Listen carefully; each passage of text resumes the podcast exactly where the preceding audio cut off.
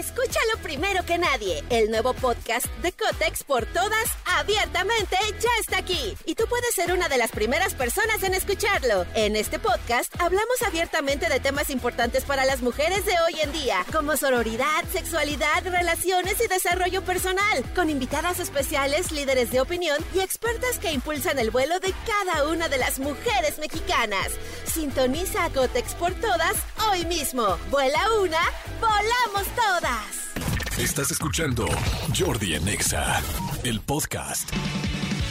Señores, seguimos aquí en Jordi en Exa y me da muchísimo gusto. Fíjense que últimamente, no sé por qué, le está entrando a este programa un poco de adrenalina de terror, Manolo Fernández. Pero no sé si está padre o eso es de orgullo. bueno, sí es orgullo porque somos medio, medio puñeñes, la neta. O sea, somos be- bastante Sí, sos- para, el, para el, el- el terror en el, en el cine. En terror en general. el terror en general nos da un poquito de miedo, la neta. Pero no lo negamos. Lo negamos. Somos honestos. Todo esto empezó, primero con nuestro miedo, que ya toda la gente de este programa lo sabe.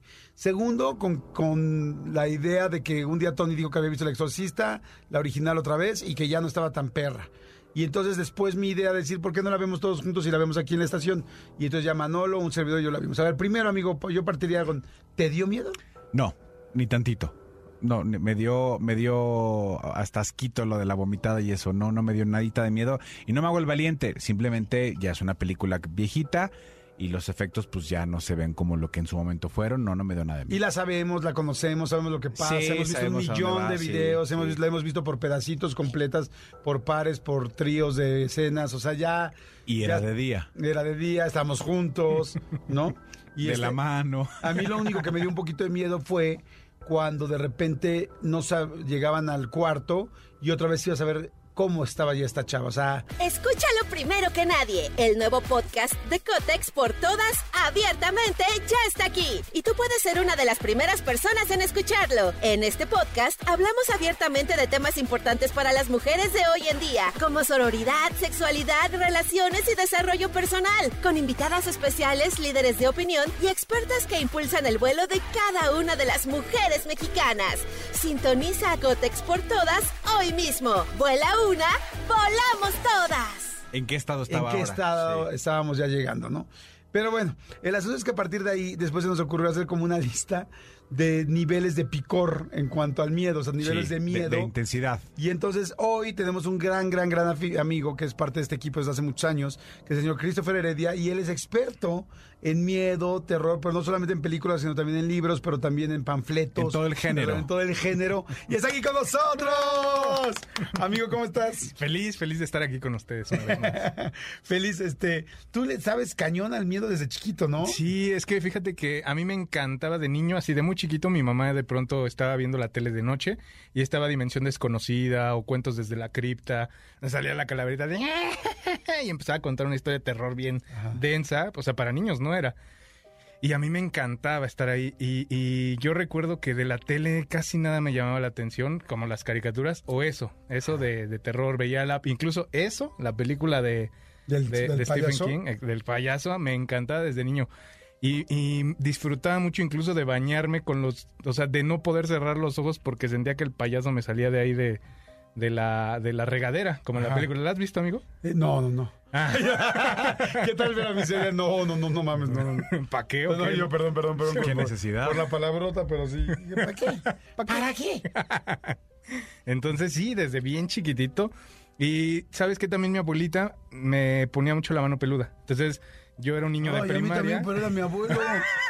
Mi Y tío la verdad, Roberto. mi tío, mi tío Roberto, y no creas que me gustaba tanto, o sea, ah, ya quítamela. te- me, me decía, oye, mi hijo, ¿vas a querer otra vez la mano peluda? Que te ponga la mano peluda. Y yo, bueno, pero tiene que ser otra vez ahí. Qué horrible. Sí, no, sí. bueno, a mí me, a mí la- mi abuelita la ponía para dormir en las noches. Yo iba en la primaria y ya desde entonces, de 10 de la noche a 12 de la noche, yo la escuchaba feliz de la vida. Recuerdo incluso también, como eres un niño, pues tienes muchas pesadillas y hasta las pesadillas las recuerdo con gusto.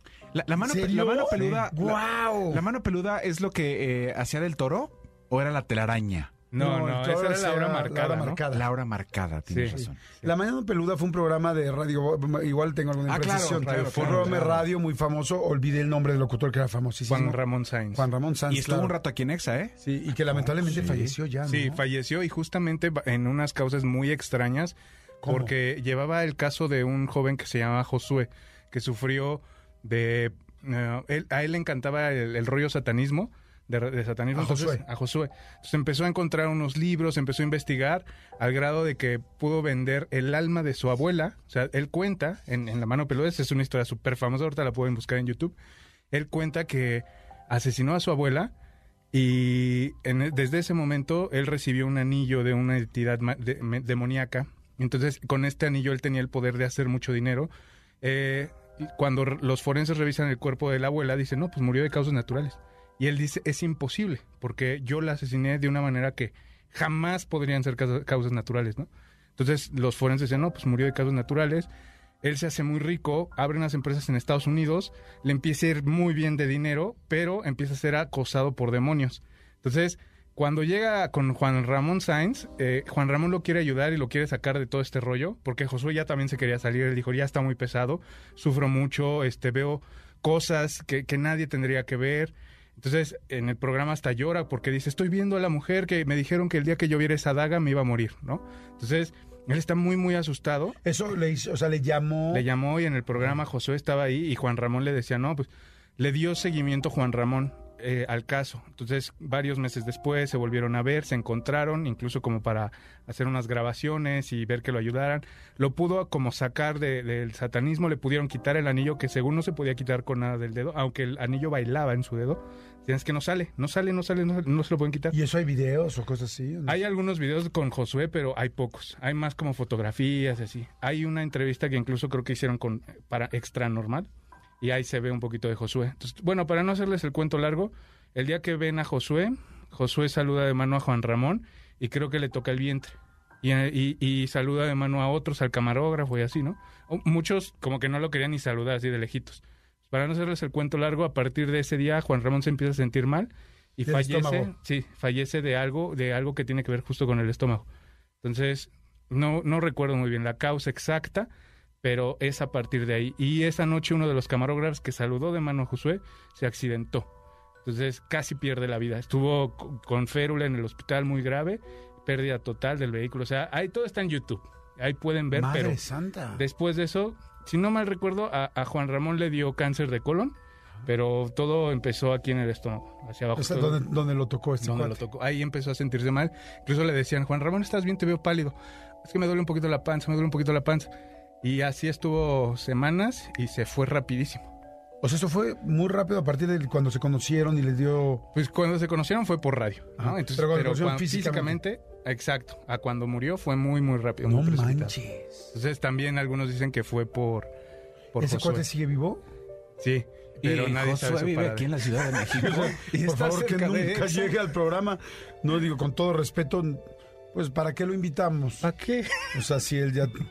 No, no, qué fuerte. No, si podemos invitar al medio metro y a Brincos Dieras, ¿para ¿pa' qué qué? traemos a Josué? No, no. Y si Brincos Dieras también es fan payaso. Sí.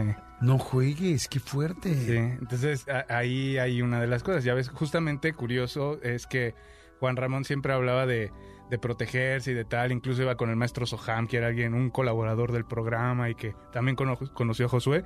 Le decía, no, es que cuidado con él, cuidado con él. cuidado". En el momento en el que se descuidó, pues se lo cargó el payaso. Qué fuerte. ¿Tú sí crees que hay gente que está poseída por demonios? Mm, pues mm, me cuesta trabajo porque creo que de entrada hay muchas personas que tienen padecimientos mentales y no están bien diagnosticados. Entonces, y a veces la ignorancia y las comunidades rurales, o sea, ¿por qué no vemos con más frecuencia, por ejemplo, casos aquí en la ciudad, ¿no? De decir, ah, pues es que aquí hay mucho diagnóstico. O sea, aquí dicen, no, pues tienes esquizofrenia en tal nivel. O, o vemos un cuadro de ansiedad con tal, o sea, hay una disociación. Como que aquí la gente se, mm, busca primero a través de la ciencia descartar las cosas, ¿no? Entonces, siento que las, las, las posesiones que yo he llegado a ver incluso en YouTube o en, en Internet tienen que ver mucho con comunidades rurales y justo con esta área de ignorancia, ¿no? De, de parte de la comunidad. Entonces, no podría descartarlo, pero a mí yo soy un poquito como más de, pues primero vamos a ver todas las posibilidades que la ciencia nos otorga y luego ya vemos si, si un padre nos ayuda. Entonces, bueno, a partir de ese momento, desde tú de chavito, te empezó a gustar el terror. Sí. ¿Es lo mismo una historia de miedo que una historia de terror? Mm, es que el terror está... ay, es muy interesante. El miedo es una emoción, ¿no? De entrada. Y el terror es un género. Entonces, miedos todos tenemos. Y terror es como el, el arte de estar buscando eh, Generar generar, miedo. el miedo en los demás. ¿no? Entonces, y, y es muy difícil. O sea, es muy difícil porque no nos dan miedo las mismas cosas. Aunque hay miedos como muy básicos y primitivos, eh, no sé, no nos, no nos deja mal viajados lo mismo a todos, ¿no? Por ejemplo, a mí, Veneno para las Hadas, ¿la han visto? Es mexicana, de ¿Es película? Es película. Es mexicana y es muy viejita, es del tiempo de, de Hasta el viento tiene miedo y el libro de piedras, es de ¿Veneno Taboada. para las hadas? Veneno para las hadas. Más negro que la noche. O sea, todas son de, de Taboada, que fue un cineasta mexicano que hizo esas cuatro películas de terror, tres o cuatro películas de terror, muy icónicas. Y es la historia de unas niñas que, que pues una se hace pasar por bruja. O sea, una, como son niñas chiquitas y están, y es la nueva, así se hace pasar por ¿Es bruja. Ana Patricia Rojo? Mira, mira, no, no ¿De lo había chiquita? Sí, mira. Es una niñita. Y ella es la mala. Mua. O sea, ¿qué tal? Yo la conozco porque salen las novelas. Ajá. No, pues ¿Y, de- y en las novelas era villana? Ana Patricia, No sé si haya hecho alguna villana alguna vez. Bueno, pero ahí, ahí le, ahí al final me deja mal viajado, o sea, porque tiene que ver con, con fuego, con creencias, con cosas que los niños en su inocencia hacen y, y a mí me deja muy mal viajado decir, y si una niña así, ¿no? Empieza a sugestionar a, a mi hija, ¿no? O a los mis sobrinos, o entonces eso detona a mí en- un miedo, ¿no? Que, que tal vez otras personas la verán que sin hijos y sin tal y dirán, ¿eso qué? ¿No? Pues está, está interesante, pero ¿eso qué? Entonces creo que el miedo es como muy subjetivo en cada persona. Entonces por eso es difícil hacer como películas de terror, porque no todos, o sea, no todo el mundo nos asustamos de lo mismo. exacto. Pero sí todos lloramos ahí con la de, bueno, por lo menos, ¿no? ¿no? Y este, ¿cómo se llama? La de La vida es bella, ¿no? Al final, Ah, sí. o sea, el pianista, ¿no? Sí, quizá el amor, eh, perdón, eh, la- el sentimiento, la emoción, sí, de, de- de llorar, de tristeza, es muy fácil, es, es más fácil tener la genérica, sí. pero la del miedo, o sea, el terror que genera el miedo, no necesariamente a todo el mundo nos da miedo lo mismo. Exacto. ¿no? Bueno, porque- también quizás no, no- no necesariamente lloramos con lo mismo, pero este, pero sí, sí te entiendo, como que, que el miedo puede ser como más, hay cosas... camaleónico. Sí, exacto, camaleónico. Oye, está interesantísimo. Vamos rápido, rápido, rápidamente a corte, a música, ya no sé, y regresamos para que sigamos platicando. Me gustaría que nos sugirieras algunas películas de miedo fuertes y algunos libros, pero que nos cuentes un poco la historia. Va, va, De- va, va, de- va. de- o sea, quizás sin spoiler la parte más fuerte, pero sí enganchando ¿no? a la gente que le gusta eso. Hay mucha gente que le gusta. A nosotros en, en el podcast de, de Todo un Mucho, a la gente le encanta la parte paranormal. Paranormal, uf. Y este, fíjate que igual tú podrías ser un buen invitado para hacer un paranormal, amigo. Ahí andamos. Perfecto, muy bien. Jordi en Exa. Seguimos aquí en Jordi en Exa y estamos con Christopher Heredia, eh, que nos está platicando acerca de libros de terror, de libros de, bueno, de, sí, de películas y libros de, ¿cómo dice el género? ¿De miedo, de terror? Sí, terror, terror podría ser el género y también ahí ya hay combinaciones infinitas, este terror, humor negro, terror comedia, terror horror, ¿no? Que parecen como el siguiente nivel. Ah, terror y horror. Eh, el, el terror, el terror es como un poquito más light, digámoslo, ¿no? Es, es como el promedio, como el screamer y el horror ya es algo que empieza a, a- a tocar lo sangriento, de pronto lo hasta incluso lo asqueroso, lo incómodo, ¿no? Hay horror cósmico, que es lo que hacía Lovecraft. Este, hay algo que se llaman Horror cósmico, ¿qué es- entidades es, más grandes, más antiguas que la misma humanidad, que nuestro planeta, nuestro sistema solar, están a la espera de nosotros. De hecho, creo que Nope, una película que ahorita está Ajá. en HBO, eh, que está promocionando muchísimo, la pueden ir a ver si tienen la plataforma, ti- tiene que ver justo, creo yo, con ese terror cósmico, con esa criatura que de pronto aparece en este lugar, que al principio parece ser un UFO, un, un ovni, pero conforme avanza la película dices, ah, caray, no, no es tanto, ¿no? Entonces, más sangriento, más... Y luego ya de ahí sigue el gore, ¿no? Pregúntame si la voy a ver. Nope. No, nope. Nope. No lo creo, Tim. Entonces sí. Ok, a ver, platícale a Manolito, una, bueno, y a todos, la gente que nos está escuchando, un buen libro de miedo, o sea, un buen libro de terror, de miedo, que todo el mundo podamos tener acceso, porque quizá hay gente que dice, ok, muy padre todas las películas, pero se me antoja leer algo. Ok. Pues a mí, de entrada, para las personas que tal vez no están tan entradas en la lectura, hay libros de terror que llegan a ser muy, muy pesados. O sea, eh, se van desenvolviendo, son muy grandes, la letra es bien chiquita. Es lo que te iba a decir, porque yo tengo como, como que la concepción de que cualquier libro de terror es un tabique gigantesco. Ajá, muchos sí lo son. Eh, pero entonces yo creo que lo que le recomendaría a la persona serían libros de cuentos de terror. Ok. Porque es más fácil que te puedas aventar un libro y puedas eh, eh, leer, no sé, 10 historias y de esas 10 seguro una conectas. Y es como, de alguna manera, no sé, como aventarse 10 libros pequeños, ¿no? Ok. Cada historia de terror tiene su personalidad, tiene eh, su tipo de terror, entonces ahí yo sí me iría un poquito más como vamos a leer, pero libros de terror, de cuentos de terror. De cuentos. ok. Y sobre todo también por otra cosa importante, el cuento es mucho más difícil que la novela. Cuando tú lees una novela hay mucha paja, entonces hay mucho de, de vamos a explorar el personaje de la abuela y su infancia y cómo le fue en 1800, ¿no? Y dices, ah, bueno, ¿para qué, no? Ya conforme avanza la historia ves que tal vez sí era una herramienta que podías... Que era necesaria. Ajá, pero no, mientras la estás leyendo tal vez no es tan apasionante, tan atrapante, ¿no? Entonces por eso de pronto mucha paja. Y con los cuentos es a lo que vas. O sea, tienes un límite de, no sé, te voy a decir algo, entre 800 y 10 mil palabras, ¿no? Para contar una historia buena de terror. Y ahí es donde te puedes aventar 10, 12 cuentos. Entonces, de esos libros, yo diría que de los primeros tendría que ser de entrada el- el rey del terror, ¿no? Stephen King. Y ahí hay uno que me gusta que se llama Todo Oscuro sin estrellas. Todo oscuro sin estrellas. Todo Oscuro y sin estrellas. Entonces, ese libro de Stephen King es muy, muy bueno de cuentos. Eh, de hecho, todos los de Stephen King tienen una saga de dos libros. Ay, ¿cómo se llaman estos dos libros? Bueno, vamos a hablar de Todo Oscuro y sin estrellas. Hay un cuento que me parece increíble, que es el mejor cuento, mi, cuento favorito de toda la historia, y es el de un hombre que de pronto se encuentra este, en una, como atrapado en una vida de, pues de mala suerte, ¿no? O sea, le fue, tiene una esposa, pero él en realidad estaba enamorado de otra chica y su mejor amigo se ligó a la otra chica y se casó con la otra chica Ok. y entonces, pero él, pues no pudo, ¿no? De alguna manera.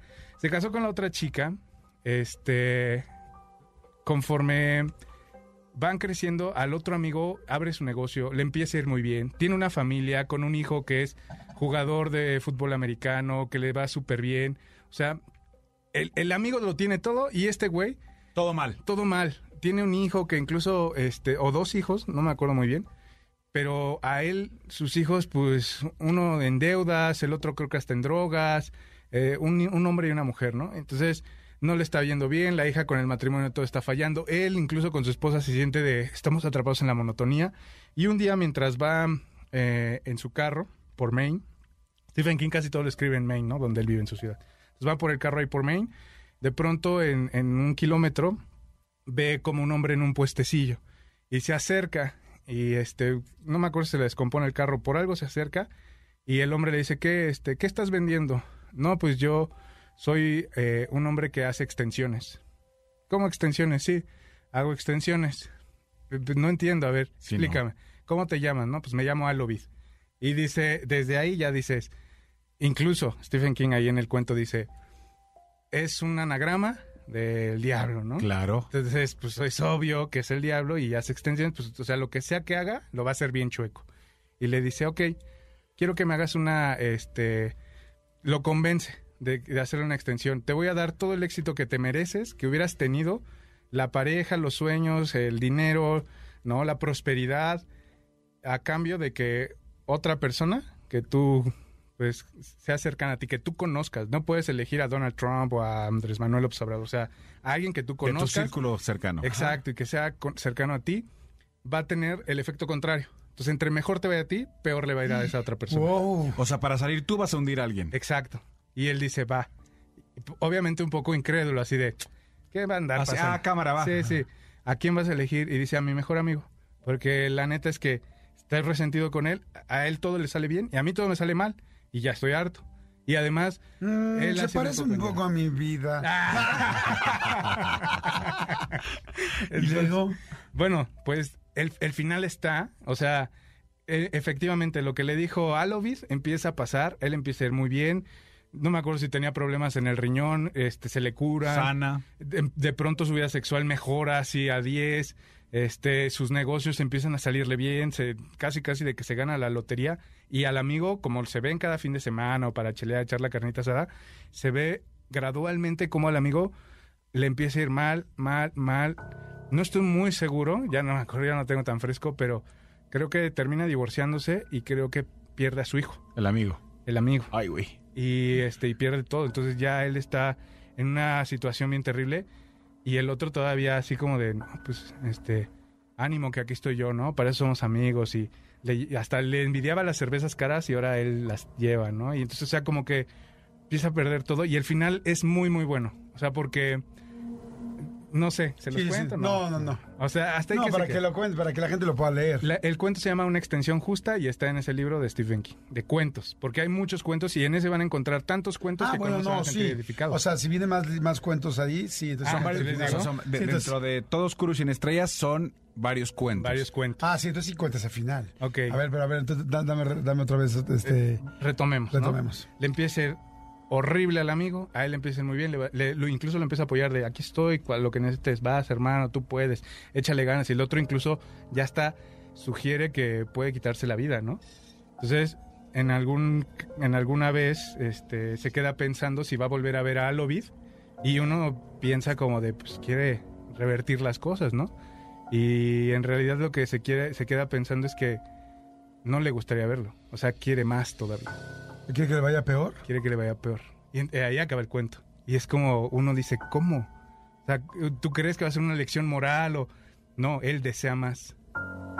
Madres. sí, sí está ñero. Qué Porque, fuerte. y te hace... Bueno, por lo menos está ñero. me Con- hace pensar cuánta gente no hay allá afuera que Te te, desea ve mal. Que te desea el mal. Y que aunque ya te vea tirado, no Te se arrepiente. te quiere hundir más. Te, quiere hundir más. Sí. Entonces, e- eso es lo que me hace pensar. Y Stephen King ahonda mucho en, en, en el mal que vive dentro del hombre, ¿no? Y esta oportunidad de verlo a través de un deseo sobrenatural está interesante, ¿no? De explorar esas partes que a veces no nos atrevemos a pensar. O sea, creemos que hay un límite, pero hay muchas personas que no tienen freno. Qué fuerte, ¿eh? Está muy bueno. Entonces, bueno, a ver, entonces, este libro se llama Todo oscuro y sin estrellas. Todo Oscuro y Sin Estrellas. Este, ¿Qué otro libro recomendarías Mm. este, de Stephen King? Ahorita ya que estamos hablando de él. Ah, de Stephen King me gusta mucho este It. Yo creo que es algo que sí deberían leer. El problema es que es muy grande, es novela.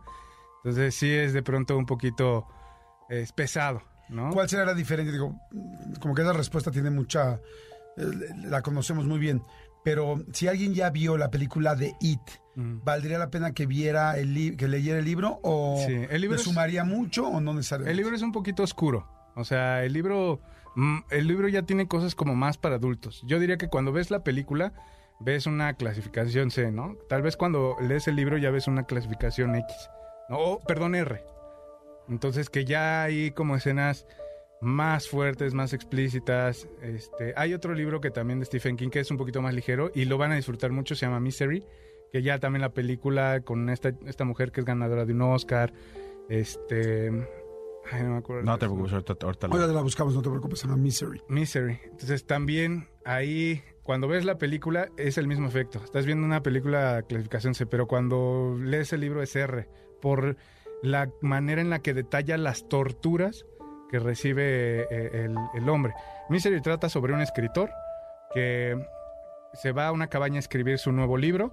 Ya está harto Katie de... Bates. Katie Bates, exa- exacto. Es como este como Bates de Alfred Hitchcock, ¿no? Ajá, del hotel. Ok, eh, bueno, entonces total que es un hombre que escribe una novela, escribe una serie de novelas. Está en Prime. Y ¿Está en Prime? Prime, amiguito. Y se llama Misery. Miseria. Miseria. Sí, Miseria. es del 90. Ajá, y las novelas que escribió tratan sobre una mujer que se llama Misery Chastain. Entonces, Misery es este una novela que le fue súper bien, pero al final ya él estaba fastidiado después de, no sé, 10 libros, dijo, ay, ya estoy harto y la mata al final de ¿no? Entonces ya no hay más Misery. O sea, se murió Misery, ya no hay más Misery. Para yo no tener que seguir escribiendo, ya soy hasta el gorro. Y se va y escribe algo nuevo, que él le traía muchas ganas, algo contemporáneo, que le va a gustar a los chavos y no sé qué. Y cuando termina de escribir su libro ya viene de regreso como hacia la ciudad, en una cabaña muy alejada, en invierno, y se vuelca a su carro.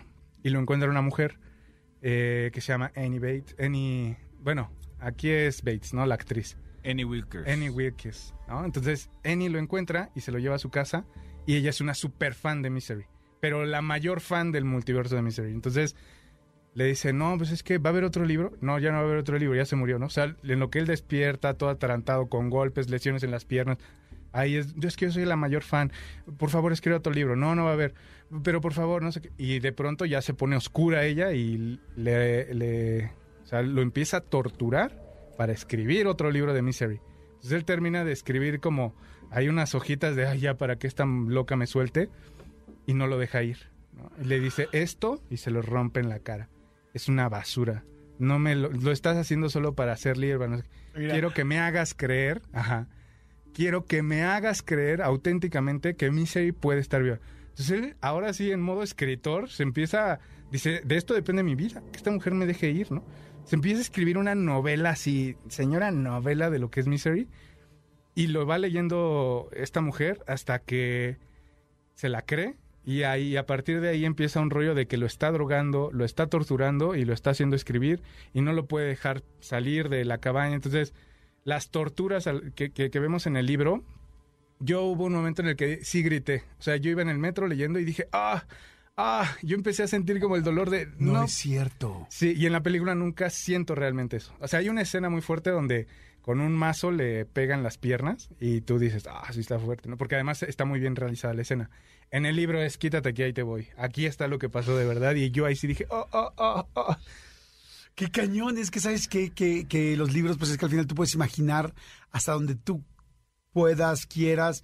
O sea, si a ti te dicen sufrió un gran dolor, para unas personas un gran dolor es un chichón y para otros un gran Ajá. dolor es que te corten una pierna y te la abran y te metan el cuchillo y Ah, le sí, busquen, ¿me por ahí explico? va. O sea, entonces eh, está bien interesante. Qué buena plática, amigo. Qué buena plática, Misery. Pues yo creo que vale muchísimo la pena leerla y este y que la vean de Stephen King. Sí. Gracias, amigo. ¿Dónde tú- ¿Tienes redes eh, Sí. públicas para que la gente te lea? Claro que sí, vayan a todas las redes, ahí me van a encontrar como Chris Durden, es K-R-I-S, Chris Durden, D-U-R-D-E-N, Chris Durden en todas las redes, estamos haciendo videitos, recomendaciones, también los leemos a ustedes, me mandan historias y yo las leo también en mi canal de YouTube, entonces ahí, ahí estamos haciendo mucho con el terror en todos los sentidos. Buenísimo. Gracias, amigo. Chris Durden. K-R-I-S y Durden, D-U-R-D-E-N. Exacto. ¿no? Perfecto. Gracias, amigo. No, También gracias a oye, nos ustedes. dejaste calladitos, Sí, ¿no? sí, ya sí, está sí, sí. ahora. Oigan, este, seguimos. Escúchanos en vivo de lunes a viernes a las 10 de la mañana en Exa FM 104.9.